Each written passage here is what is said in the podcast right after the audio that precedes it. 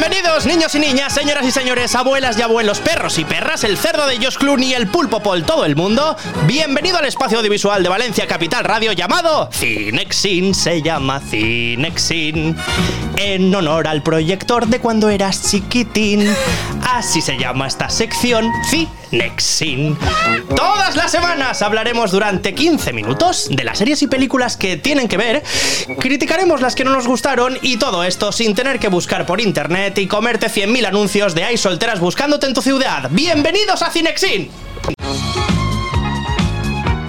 Hola a todos, ¿qué tal? ¿Qué ganas? Y no lo digo de broma y lo sabéis. O sea, porque además... Bueno, bueno, bueno. Claro, Abel, tú lo sabes. Lo estábamos hablando ya, que teníamos muchas ganas. Y van pasando cosas en los días y van pasando movidas, problemas, etcétera. Pero Cinexin es como el momento ese de descanso, ¿no? momento de relax, de tomar aire Qué bueno, ¿eh? y también de criticar. Mm, me gusta que Es el momento de relajarnos todos juntos y criticar aquello que no nos gusta. Sí, Todo en señor. formato audiovisual, por Hombre, supuesto. Por supuesto. Hay que encontrar una excusa para criticar algo y que sea, bueno, pues en un contexto audiovisual. Y si no, nos lo inventamos. Y la, y gente dirá que hace hoy Cinexin en directo, pero si hoy no es martes. Es que como tenemos una semana complicada, Claro. ya sabéis, la gente de España que lo está disfrutando mucho, entre Constitución, Inmaculada, etcétera, pues tenemos una semana Claro. llena de gente loca que ya no sabe cuándo ir a trabajar y cuándo no. Y nosotros ya hemos quedado en que, pues bueno, hacíamos el programa, bueno, pues para todo el mundo. Va todo el mundo. Ya está. Venga. No pasa nada. Al lío, claro. ¿Y ahora qué? Pues nada, ahora lo que nos queda es recuperar lo que hicimos la semana pasada, que es parte Disney. Ah, que funcionó bien. Claro, parte 1 de? Disney. Sí, yo dije una cosa. O sea, yo dije, bueno, eché un reto. En plan de, si os gusta esto, bueno, que la gente lo comparta, que me diga que le ha gustado, que me escriba por Instagram, por Twitter, por TikTok, que estoy muy activo. Y a partir de ahí, pues bueno, vemos a ver si hacemos una segunda parte. ¿Y Yo pasado? tenía mucha información. Pues ha pasado lo que tenía que pasar.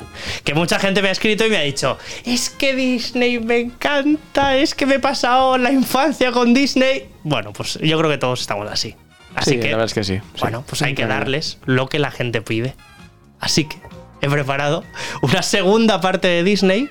Ahora, no hablando de Disney, lo bonito, las flores, el campo lleno de colores, sino que nos vamos a meter en la parte un poquito oscura de Disney. Me gusta. Así que venga, acompañadnos porque vamos a nadar en las profundidades llenas de barro de Disney y toda la industria.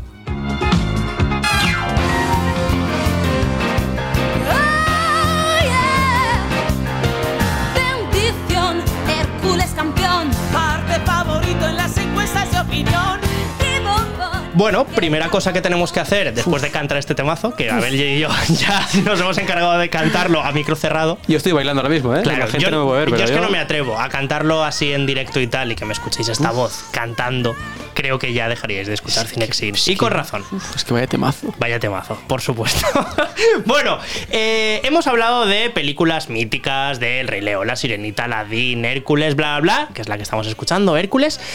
Pero yo creo que nos deberíamos sumergir, no sé cómo lo ves, Abel, en esas películas actuales que ha, bueno, pues de alguna manera ha publicado Disney. O sea, ha lanzado unas nuevas películas y tenemos que valorar también si han funcionado bien o no. ¿Tú qué crees? Yo creo que son una auténtica basura. Yo creo que la idea no era mala en algunas, pero creo que caemos también en la tentación de lo que hemos comentado en muchos Cinexins, que era de recuperar viejos clásicos y leyendas que siempre habían funcionado y bueno adaptarlas a un no sé una imagen más realista por así Sí. decirlo no digamos que yo me quedaría con esas películas Aladdin la descartaría totalmente porque es que no me gustó nada de Aladdin podría decir sé que habrá mucha gente que me dirá sí a mí me encantó porque es volver al cine y escuchar las canciones vale Will Smith salía perfecto. bueno, ya, eh, Will Smith, ok. Pero es que, ¿no pensáis que a lo mejor era una oportunidad brutal para que los actores tuvieran la nacionalidad que tenían realmente en la película de Aladdin? ¿No estaría muy guay realmente? A a Hollywood no le gusta esto que has dicho. No, a Hollywood no le gusta, la verdad. Yo creo que de estas películas que se hicieron las adaptaciones más realistas, igual podemos salvar El Rey León. Mm, que sí, el Rey sí, León, de hecho, hizo muy buenos números también en taquilla. Estuvo chula, ¿eh? Y estuvo muy guay. Porque Yo creo que era era la misma. Es que, claro. Es que además es mi favorita. Yo creo que tú también has dicho que es de tu top 3. Top tres, Estaría total. ahí seguro. Sí, sí. Entonces, bueno, pues haciendo un memorándum, posiblemente el Rey León la salvamos, ¿no? De esa quema que estamos haciendo a los nuevos estrenos Indultada. de Disney. Indultada totalmente. Pero claro, repasamos. Pinocho, Cruella. Ahora recientemente Mundo Extraño, que está en el cine, de hecho, recuerdo. No voy a ir. Pero no, yo tampoco. Lo siento, ¿no? ¿No? Pero podemos decir que es una decepción bastante grande todos estos estrenos. Un ejemplo, ¿vale? Os voy a poner, os voy a hablar de Cruella. Cruella, sabéis que es una película que está protagonizada por Emma Stone y que tenía un presupuesto, atención, de 200 millones. Poco me parece. Poco me parece, a Emma Stone seguramente también le pareció poco y a todo el equipo, pero es que consiguió en taquilla 233 millones. Ah, Es decir, que no tuvo casi ganancias para lo que estará acostumbrado Disney a ganar. Y abriéndose una plataforma digital que está funcionando muy bien, comprando empresas como Marvel, como ABC, etcétera, etcétera. Yo creo que no se puede permitir el lujo de ganar simplemente 30 millones Calderilla. eh, claro, para ellos es calderilla y hablando totalmente en serio, aquí ya no estoy mintiendo. Pinocho, por ejemplo, esa película que protagonizaba Tom Hanks y- que estaba dirigida por Robert Zemeckis, ese mítico director de Regreso al Futuro, por Sí, sí, ejemplo. Sí, el Dream Team. Vale, exacto. Pues esta película costó solo 2 millones, ¿vale? 2,6 millones. Qué baratita. Y recaudó 164. Entonces ya estamos hablando pues, de Ay, una cantidad. Sí, está bastante mejor. Pero las críticas la tildaron, por ejemplo, de innecesaria, de que no tenía corazón, ¿Y esto para qué? de que era fácilmente olvidable, que eso es de lo peor que te pueden decir en la vida, ¿eh? Eres o sea, tú imagínate, claro, que tienes una relación con una persona y te dicen, no, es que, bueno, tú, tú va- para mí vas a ser fácilmente olvidable. Claro, es como. Tú como- imagínate. Si te- como si te despiertas al día siguiente y te dicen, ¿y tú qué haces aquí? ¿Quién eres? Efectivamente, ¿tú quién eres? O sea, quita de aquí de mi cama. Bueno, pues estas son un poco las cifras que se están barajando. Y ya no por. Vamos, no quiero ni hablar de Mundo Extraño, que es la película que te comentaba, que está en los cines ahora. Que, bueno, pues está suponiendo unas pérdidas totales de más de 100 millones. O sea, imagínate cómo está la industria de Disney, o sea, cómo está todos los trabajadores de Disney, los grandes ejecutivos, pensando qué pueden hacer. Pero amigos, ¿Y ahora qué? Claro. Yo creo que el mayor error que ha cometido Disney durante estos años no se ha comentado, no ha salido en prensa, y yo creo que aquí en Cinexin estaría muy bien que dijéramos por qué Disney no ha tocado cierto tema que le hubiera, bueno, pues de alguna manera alcanzado el éxito. O sea, le hubiera permitido alcanzar un éxito que nadie se esperaba. Bueno, yo hablo de un tren que ha pasado por delante y que nadie de Disney ha querido coger. No sé si por miedo a lo que dirá el público, no sé si porque a lo mejor era tratar unas películas y no se quería entrar ahí, pero yo creo que es un fallo garrafal y os lo voy a explicar. Si me pones una musiquita de fondo, entramos un poquito más en el tema y yo os cuento un poquito mejor.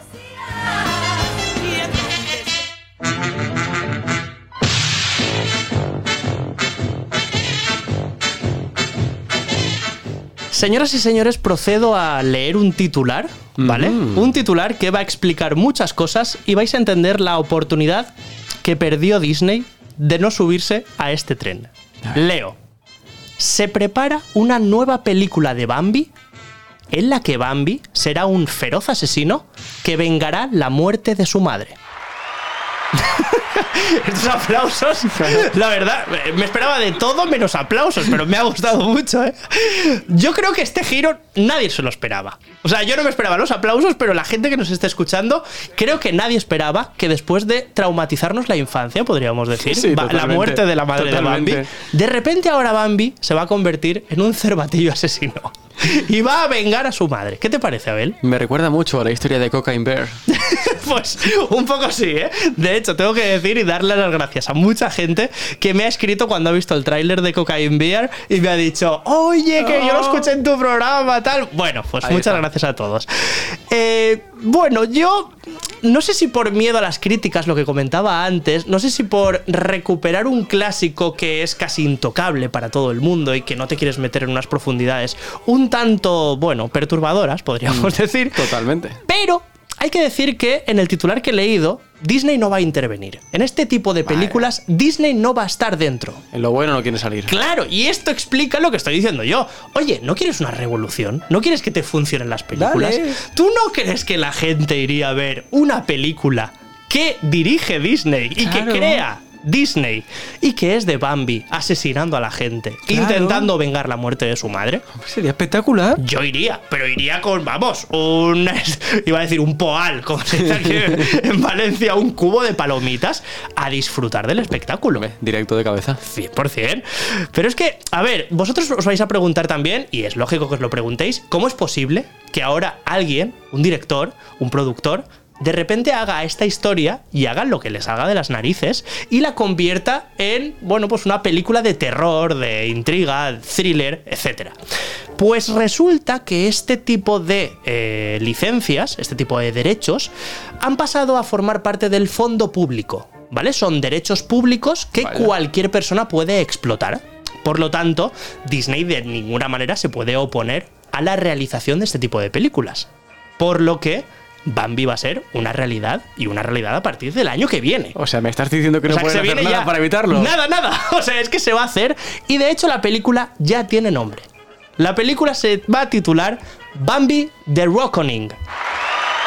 Ahora sí, ahora, aplausos sí. Venga, todo el mundo en pie. Bambi The Reckoning, que se traduce algo así como Bambi el ajuste de cuentas, que me gusta muchísimo. Pero bueno, ya os digo que en España se va a cambiar totalmente el título y lo mejor es Bambi con un cuchillo entre los dientes. O sea, es que no nos podemos Bambi. fiar. El padrino Bambi version. 100%. Molaría mucho, ¿eh? Tengo, bueno, algo que te puede interesar y que no vas a rechazar. Bueno, hay que decir que su director, el director de esta película es Scott Jeffrey, ¿vale? Y acordaos de este nombre porque es importante y se va a nombrar bastante en esta sección de Cinexin. Bueno, se ha confirmado ya que la película va a mostrar una versión sanguinaria y viciosa, atención, se va a mostrar una imagen viciosa de Bambi y obviamente va a estar alejada totalmente de la película del clásico de Disney, ¿vale? Al que estamos acostumbrados. En esta película, ha dicho el director, Bambi buscará venganza contra el cazador que le disparó a su madre. Y atención, sabemos que la encontrará, lo encontrará, perdón, va a encontrar al cazador y va a comenzar una larga cadena de asesinatos. Esto es de locos. Esto es, esto es la bomba. Es que esto, Esto es la bomba. Yo la verdad que no sé ni cómo definirlo. Yo no quiero ver otra cosa ya. ¿eh? No, no, yo tampoco. O sea, es que yo clásicos de Disney hasta luego. A mí déjame. Yo solo quiero ver esto. Pero es que además no nos quedamos solo con esto, sino que, bueno, pues el equipo de este director, de Scott Jeffrey, ya ha preparado hasta tres películas que vamos a hacerlo también, igual que lo hemos hecho antes.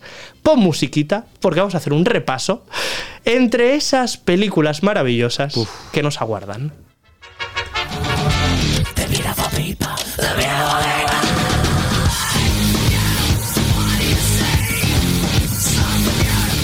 Empezamos con la adaptación de. Abrid los oídos. Venga. Winnie the Pooh. Bueno, bueno. Winnie the Pooh, efectivamente, el osito amante de la miel, va a tener una adaptación titulada Blood and Honey, es decir, sangre y miel. La gente se vuelve a poner de pie. Se vuelve a poner de pie, ovaciona. Winnie the Pooh, Blood and Honey, eh, se va a estrenar en 2023. Ya tiene fecha incluso el lanzamiento. Y en el proyecto también está involucrado Scott Jeffrey, por eso os decía que os acordaréis de este nombre. ¿De qué va la película? Pues bueno, tenemos hasta sinopsis. ¿vale? ¿De qué no? Atención, porque os acordáis que en Winnie the Pooh, en los dibujos que estamos acostumbrados a ver, aparecía un niño, ¿vale? Que se llamaba Christopher Robin. Correcto. ¿Vale? Christopher Robin realmente nunca nos lo contaron mucho, pero profundizando un poco en la historia, el creador de Winnie the Pooh vio cómo su hijo estaba jugando con sus peluches y a partir de ahí como que de repente se le ocurrió Winnie the Pooh, su trama, etc. Y a partir de aquí cogió el nombre de su hijo, Christopher Robin, y lo metió en una historia para que se hiciera amigo de Winnie the Pooh, de Tiger, de todos los que estaban metidos ahí en el ajo. Qué bonito todo. Sí, es muy bonito. Hasta que nos metemos en esta película y nos damos cuenta de que Christopher estuvo jugando con Winnie, con Piglet, con Tiger, cuando era pequeño. Pero cuando empezó a ir a la universidad, pues bueno, Christopher ya no podía ir a visitarlos. ¿Qué pasó? Pues que obviamente los animalitos necesitaban comer y nadie les daba comida porque Christopher siempre iba con un poquito de comida y jugaba con ellos. Claro, mm, estos animales Esto- están desesperados por comer Tienen hambre. y no les queda otra que comerse al burrito azul Igor. ¿Os acordáis de él? No. Se lo comen. No. ¿Vale? y cuando ya parece que no hay alternativa para ellos, vuelve Christopher con su esposa No. porque quiere presentarle a sus amigos de la infancia. Mira mis amiguitos. Claro. ¿Qué pasa? Que ellos tienen mucha sed de venganza. Y van a por ellos, amigo. y yo creo que, bueno, pues ya como dice el título, vamos a ver bastante sangre. Así que ahí está. Yo no digo nada más, pero yo de verdad que tengo muchas ganas de ver esta película. Además de la que ya hemos comentado de Bambi. Y yo estoy no sé cómo lo ves. O sea, yo, y es que ahora mismo no sé cómo organizarme para ver todo esto. Uf, yo tampoco. Además, también os presento Peter Pan. Pesadilla en Nunca Jamás. A de ver. esta película de momento no se sabe nada, o sea, no te vuelvas loco. El capitán Garfio liándola con el Garfio ese. Yo me imagino que habrá algo ahí. Yo espero que no haya nada demasiado polémico, porque como sabéis, Peter Pan es un niño eterno, etcétera, etcétera. Entonces, espero que ahí no se toquen ciertos temas que no queremos que se toquen. ¿Pederastia hablas? No, espero que no. la verdad. y por último, la última adaptación, que a mí ha sido una de las que más me ha sorprendido, A ver, sorpréndeme. del cual su título es Mad Heidi. Es decir, Heidi loca. ¡Uh! Heidi, efectivamente, nuestra querida amiga de los Alpes, de repente va a coger todas las armas que tenga en, bueno, a su alrededor y va a matar, atención, a fascistas del queso. ¿Cómo, cómo, cómo? A cómo? fascistas del queso. ¿Pero eso existe? Sí, hay un magnate muy poderoso allí donde vive ella, en los Alpes, y de repente, bueno, pues de alguna manera llega hasta el gobierno Ah. y, bueno, pues implanta un gobierno militar fascista. El gobierno del queso. Este quesero, ¿eh? Y entonces, bueno, pues a Heidi no le queda otra que ir a por ellos y matarlos. Esta película ya se ha estrenado. De hecho, se estrenó el 25 de noviembre, si no me equivoco. ¿Y dónde está? Se estrenó en cines, había pasado ya por algunos festivales, había ganado ya premios, pero como es una película de bajo presupuesto. Bueno, Bueno, bajo, bajo. presupuesto, atención. Sale Heidi. No, no, no, no. Se hizo un crowdfunding para que esta película pudiera ver la luz. Claro. Crowdfunding de, atención, 3 millones de dólares. Si es que si yo me hubiera enterado, habrían tenido cuatro, ¿eh? Efectivamente. yo, mira, bueno, yo un millón de dólares ya te digo yo que no tengo. Pero igual tres con uno sí. Efectivamente, pero si todos los españoles damos una pesetita, Una como ya pesetita, se decía, como se decía siempre. yo creo que a lo mejor Heidi hubiera tenido Claro. una cara fabulosa, como ya tuvo, hay que decir. Pues ahí están las adaptaciones, chicos, así que Disney, no habéis estado al loro. Pero entonces el tema de Heidi, me imagino rollo como el meme este, ¿no? El de que parece que está tirando a Clara. Efectivamente. A, a tomar por pues es así toda la película. Tirando a Clara A por- Pedro lo asesinan al principio casi. ¿Qué dices? Y dice, bueno, yo me tengo que vengar de alguna manera. Y va a por ellos. Va a por el magnate del queso fascista. que se dice pronto, ¿eh? Así.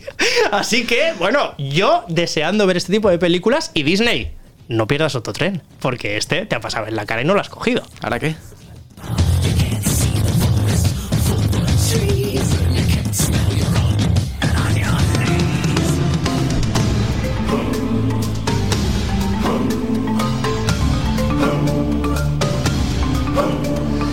Y obviamente no podíamos acabar este podcast, este especial de Disney, sin tratar esas películas que en algún momento nos han mostrado algo polémico.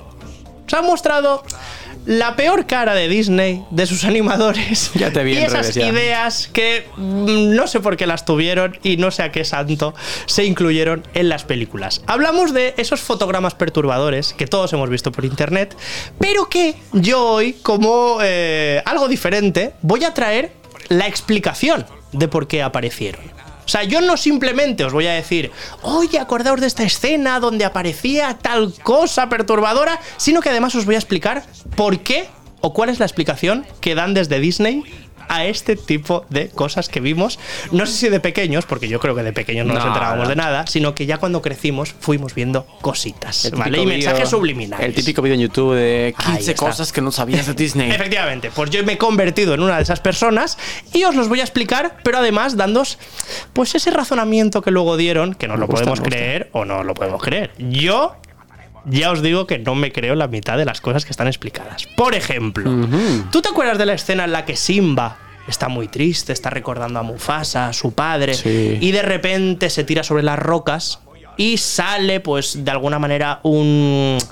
No sé cómo explicarlo, un polvo Sí. que llega hasta el cielo. Correcto. Y en ese- entre esa humareda, la gente paró ese fotograma. Y dijeron, uy, a mí se me parece que veo la S, la E y la X. ¿No pondrá ahí sex? No creo, ¿no? No creo, ¿no? Que No. Disney dijera, Qué vamos a meter la palabra sex. Walt.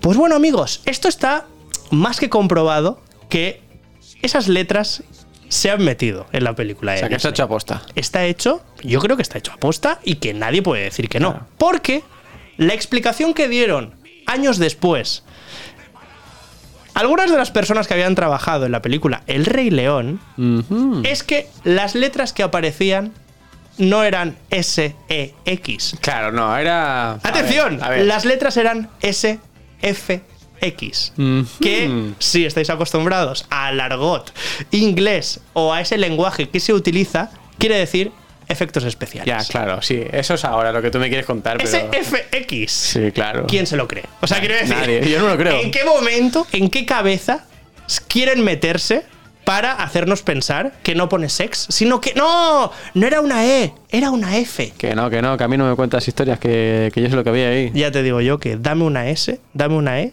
dame una X. Totalmente. Sex. Sí, sí, sí, está claro. Es que no hay otra. que no hay O sea, otra, no hay otra. es que no hay ninguna explicación más.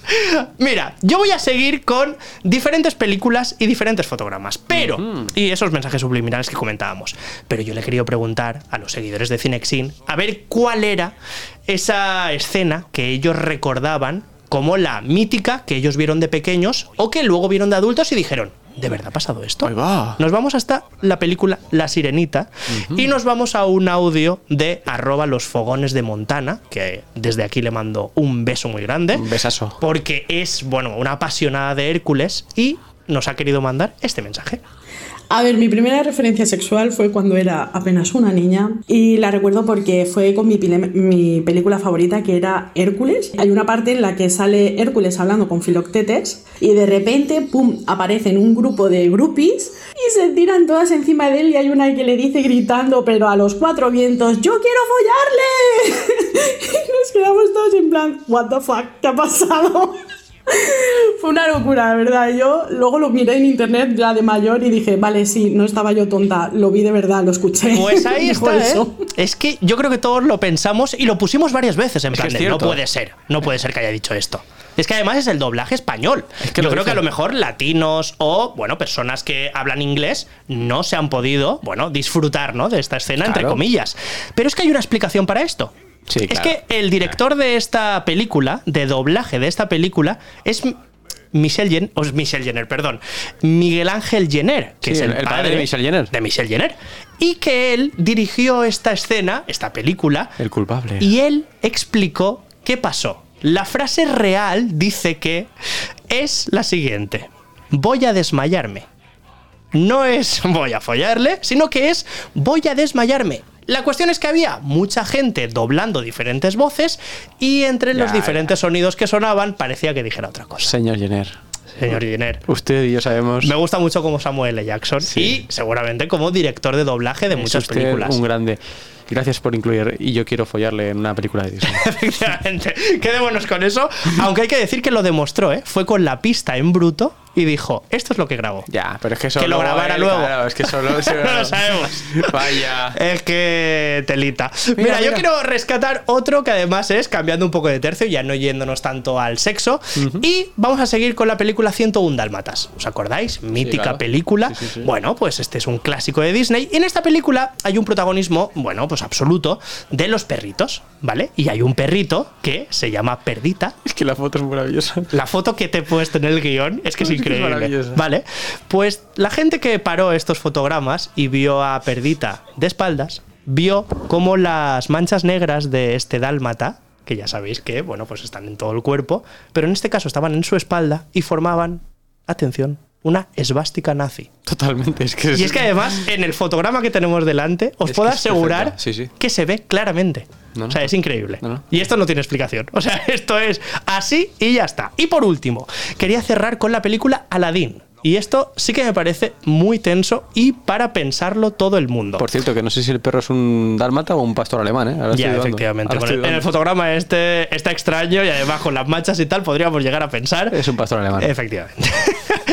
Película Aladdin. ¿Os acordáis todos del principio? Sí, que sí. Aladdin es un ladrón y va por el mercado intentando robar, etcétera, ¿vale? Eh, en el principio de la película hay un fotograma que han captado la gente en internet. Y a Aladdin se le ve, pues bueno, como es su raza, ¿vale? Más, con una tez más morena. Una tez, bueno, pues aproximada casi a marrón, podríamos decir, ¿vale? Sí, una sí. tez bastante marrón, bastante bronceada. Ok, llegamos al final de la película y vemos cómo Aladdin, de alguna manera extraña, se ha aclarado la piel. Ahora que ya es príncipe, los internautas han cogido un fotograma del final de la película y aparece con una tez caucásica que parece, vamos, o sea, parezco yo.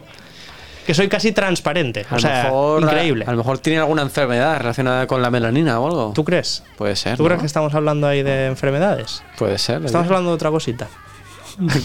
¿Qué crees? ¿Me estás diciendo que Disney es racista? Ay, Dios mío, en fin. Ay. Pasa la última canción y con esto ya cerramos.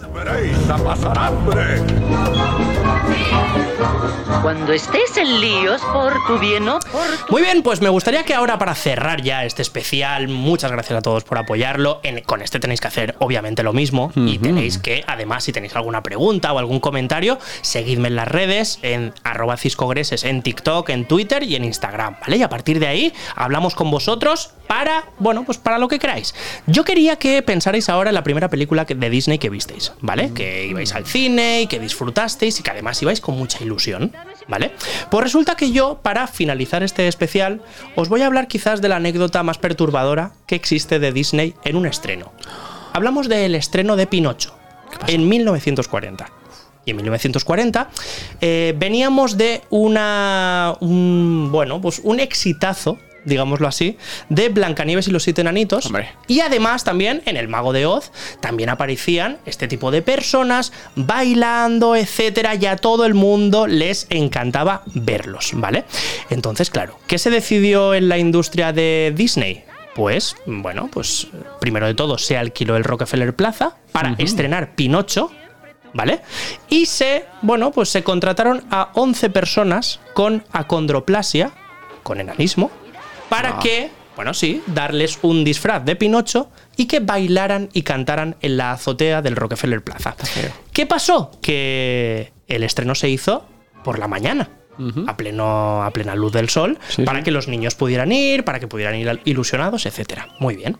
Pues claro, entre el calor, entre el disfraz y entre que estaban bailando todo el rato, las personas, eh, los bailarines, querían, necesitaban algo de bebida, algo de comida, porque se estaban deshidratando. Entonces a alguien, a algún ejecutivo de Disney, se le ocurrió comprar muchas cervezas y comida. Muy bien. A las horas vieron que estas personas eh, estaban insultando a la gente. Oh. Estaban por la azotea insultando a la gente. Y bueno, pues a alguna mente maravillosa de entre esos, esas 11 personas contratadas se le ocurrió desnudarse. Porque le parecía muy divertido. ¡Mira Pinocho! Efectivamente, quizás estaba enseñando su Pinocho personal, no lo sabemos. Y a las demás personas le siguieron. Porque les parecía Claro, muy, muy gracioso. Lo veo bien. Por lo tanto, había niños entrando en el cine para disfrutar de Pinocho y al mismo tiempo, pues bueno, gente desnuda bailando. ¿Qué pasó? Que la policía fue a por ellos y ellos eh, se fueron por la azotea intentando escapar de la policía y se escondieron en fundas de almohada para que no les pillaran. Es la mejor historia que he escuchado en mi vida. Así que con esto, amigos, cerramos este especial de Disney. Espero que os haya gustado. Un abrazo a todos y de verdad, muchas gracias por todo el acogimiento que le estáis haciendo a Cinexin y que esperemos que dure mucho, mucho más tiempo aquí en Valencia, Capital Radio.